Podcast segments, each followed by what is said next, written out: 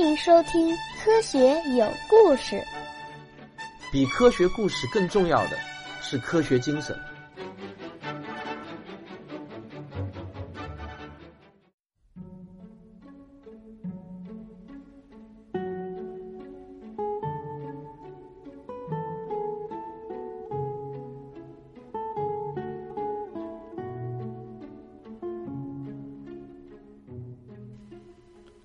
让大家久等了！今天继续为大家讲《仰望星空：天文学史话》这个专辑的牛顿的天体力学。那么，在以哥白尼、开普勒、伽利略为首的这一帮子天文学家的努力下，人类对宇宙的认识终于呢，向着正确的方向迈进了一大步。到了十七世纪中叶的时候，大多数知识分子的头脑中都已经建立起了这样的一幅宇宙图像。这幅图像是这样子的。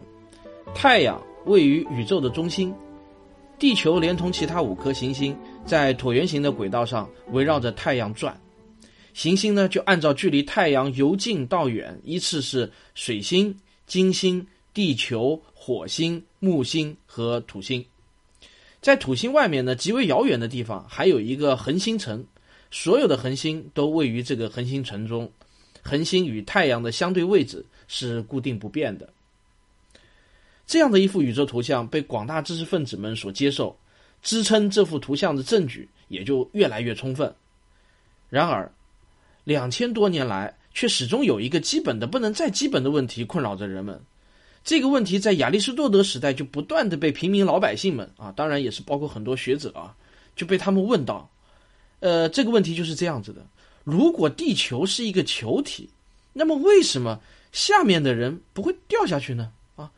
这个问题，所有的学者都说不清楚，各种各样的解释也是五花八门的。古希腊的那个大学者亚里士多德曾经一度呢，就把这个问题解释的差不多就要让人们信服了。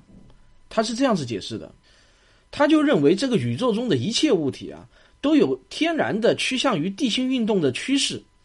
他说这是宇宙的基本法则。所以呢，在这个法则下面，物抛起来的物体不论抛多高。最后总要落回地面的。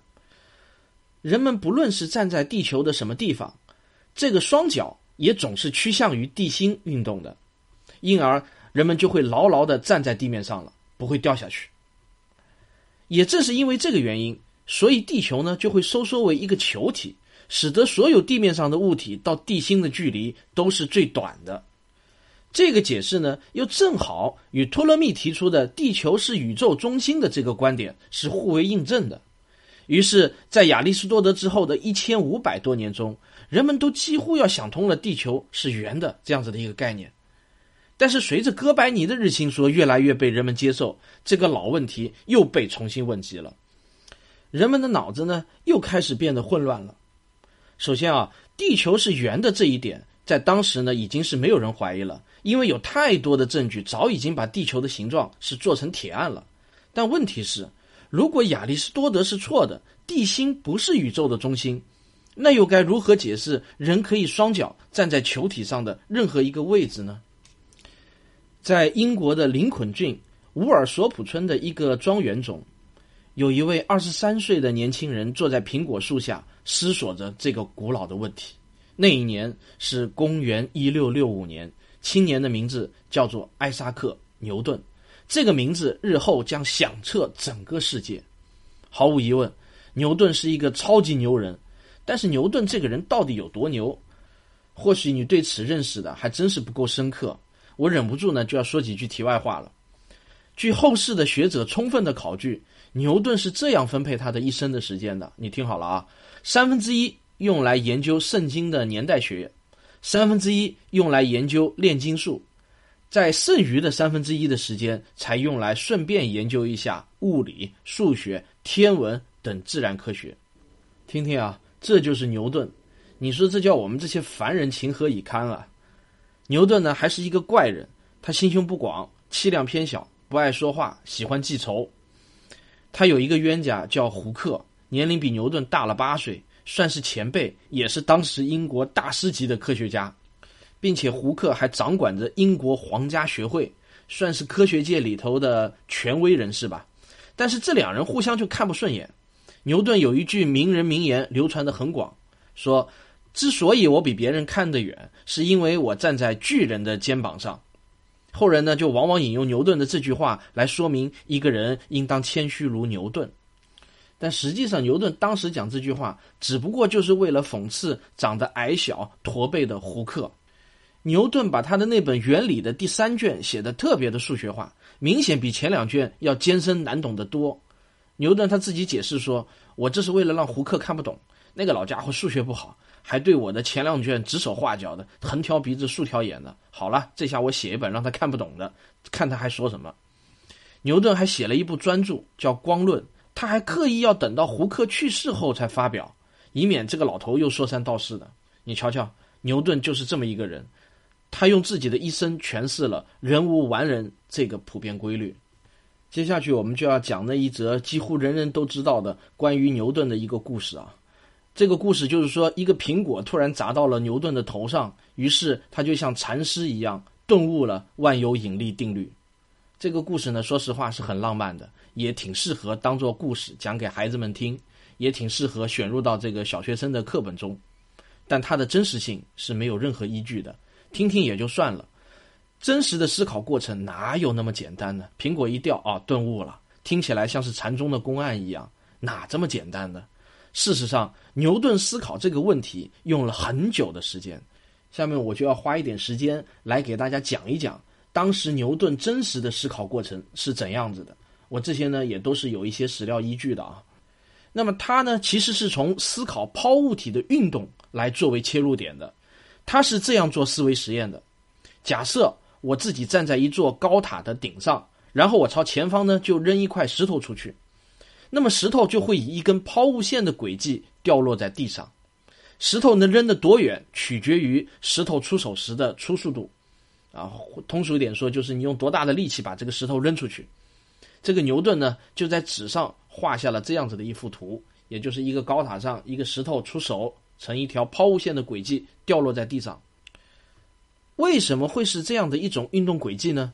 牛顿他找到了原因，因为石块同时具备两种运动，一种运动是水平方向的、有一定初速度的匀速直线运动，另一种运动呢，则是垂直下落的加速运动。现在把这两种运动合成在一起。就会形成一根抛物线的运动轨迹啊！念过这个高中物理的同学应该都还记得这个抛物线是怎么形成的。想到这个程度，我认为并不算很厉害。伽利略也想到过这一层，但牛顿的厉害的地方呢，就在于他的思考没有停下来，他继续想：如果水平初速度一直不断的增大下去，会发生什么呢？因为地球是圆的。当石块扔得远到一定的程度，超过了地球的一半的周长，那么这个石块岂不是趋向于绕着地球转一圈，然后再回到原地吗？啊，这里呢最好是画一幅图来说明。呃，以后我写书的时候会画这样的一幅图，你一看就理解了。牛顿在他的这个草稿纸上就反复画着草图，列出计算公式，假设着各种各样的初始数据，不停的演算着，最终。牛顿的计算结果表明，如果石块的水平初速度超过一个临界值，那么这个石块将会一直绕着地球做匀速圆周运动，停也停不下来，而且呢，再也不可能掉回到地球上来了。并且牛顿还发现，要维持这样的一种运动，石块必须始终受到来自地球的一个很稳定的、均匀不变的，而且是可以隔空作用的一个力。这个力的指向是地球的中心，牛顿就把这个力称之为引力。这就好比你甩动一个链子球，让球在你的头顶上方做着匀速圆周运动，你必须用手拉紧链子，施加一个牵引的力，否则这个链子球肯定就飞出去了，对吧？那么绕着地球转动的石块，也就是像被地球伸出的一根无形的线这么牵引着。他还进一步用他高超的数学技巧，就推算出这个引力的大小与石块到地心的距离的平方成反比。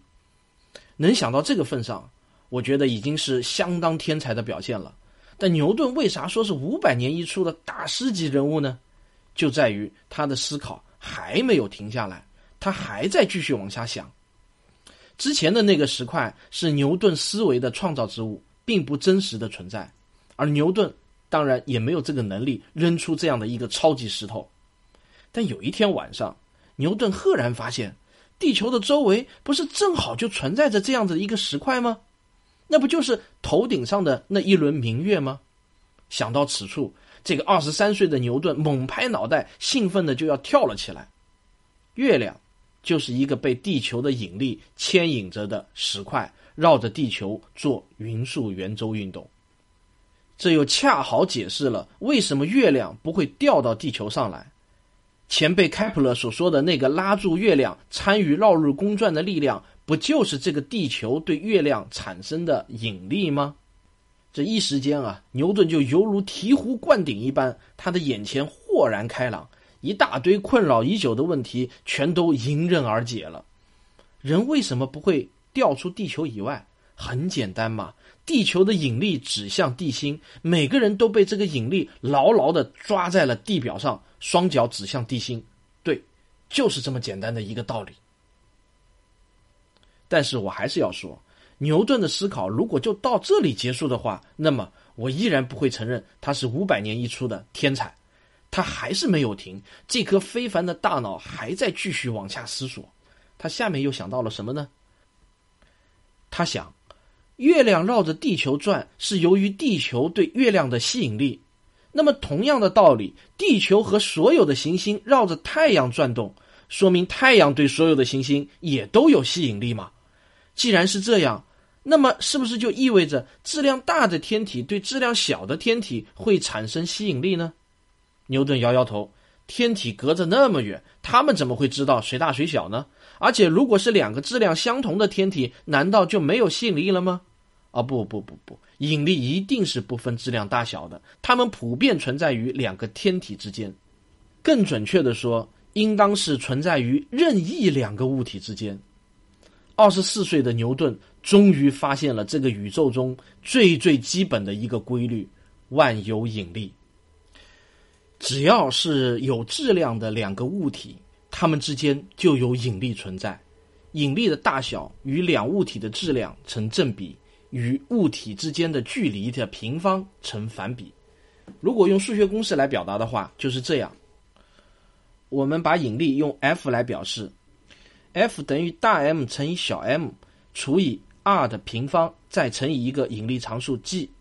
那么这里大 M 和小 m 呢，就分别表示两个不同的物体的质量，r 的平方就表示距离的平方，这就是著名的万有引力公式。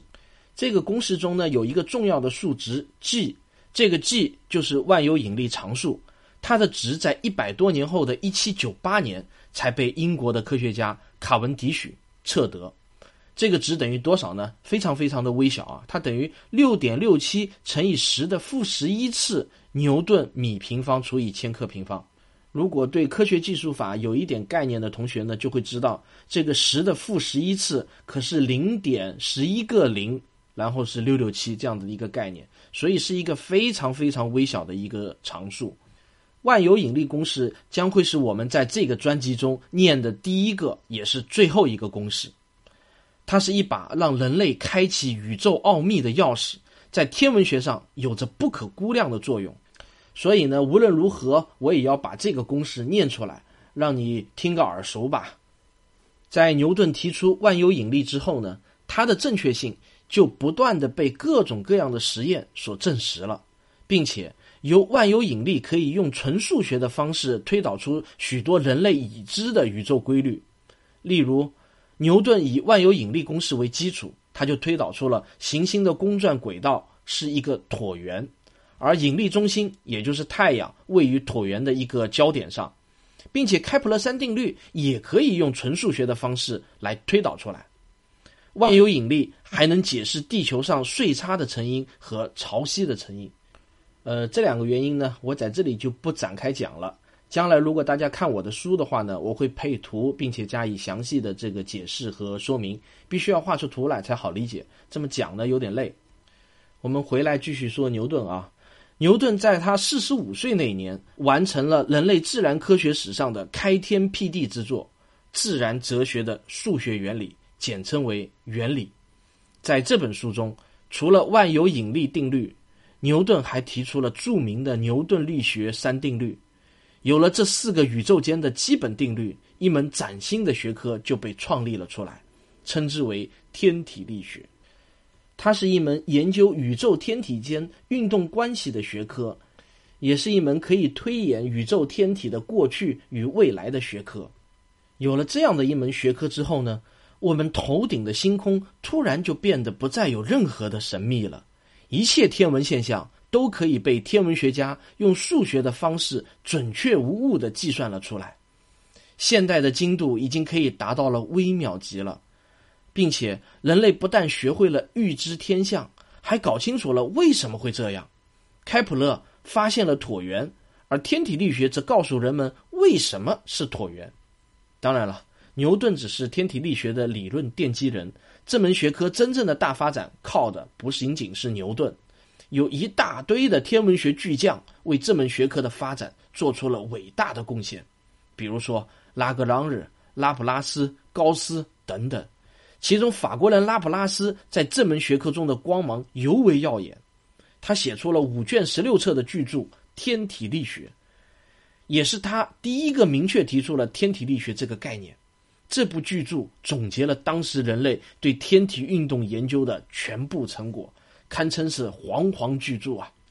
自从天体力学这门学科诞生以后，我们人类对宇宙的认识就有了一次巨大的飞跃。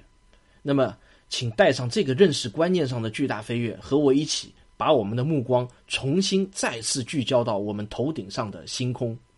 你可以跟随着我一起想象一下，我们的五大行星连同我们的地球，就被太阳巨大的引力牵引着转动。构成了一个巨大的系统，在这个系统中，太阳当然无疑是主宰者。于是，我们就可以把这个系统中所有的天体以及包含的空间范围都统统称之为太阳系。那些相对于太阳位置不动的恒星所在的地方，就是太阳的引力所控制不到的地方，因为恒星离我们实在是太遥远了。那么，接下来。我们终于要把我们的目光开始投向那些遥远的恒星了。这些恒星到底离我们有多远？恒星层是否真的是恒定不变的呢？天文学家对恒星的好奇其实一点儿都不亚于对行星的好奇，并且随着对恒星研究的深入，人们很快就发现，其实恒星带给我们的震撼，比行星运动规律发现时的震撼还要来得大。现在，请跟着我，把目光投向太阳系以外的恒星世界。我告诉你，真正的好戏就要上演了。好，科学有故事，下一期接着为您讲浩瀚的银河。我是卓老板，我是吴京平，我是汪杰，我们是科学声音。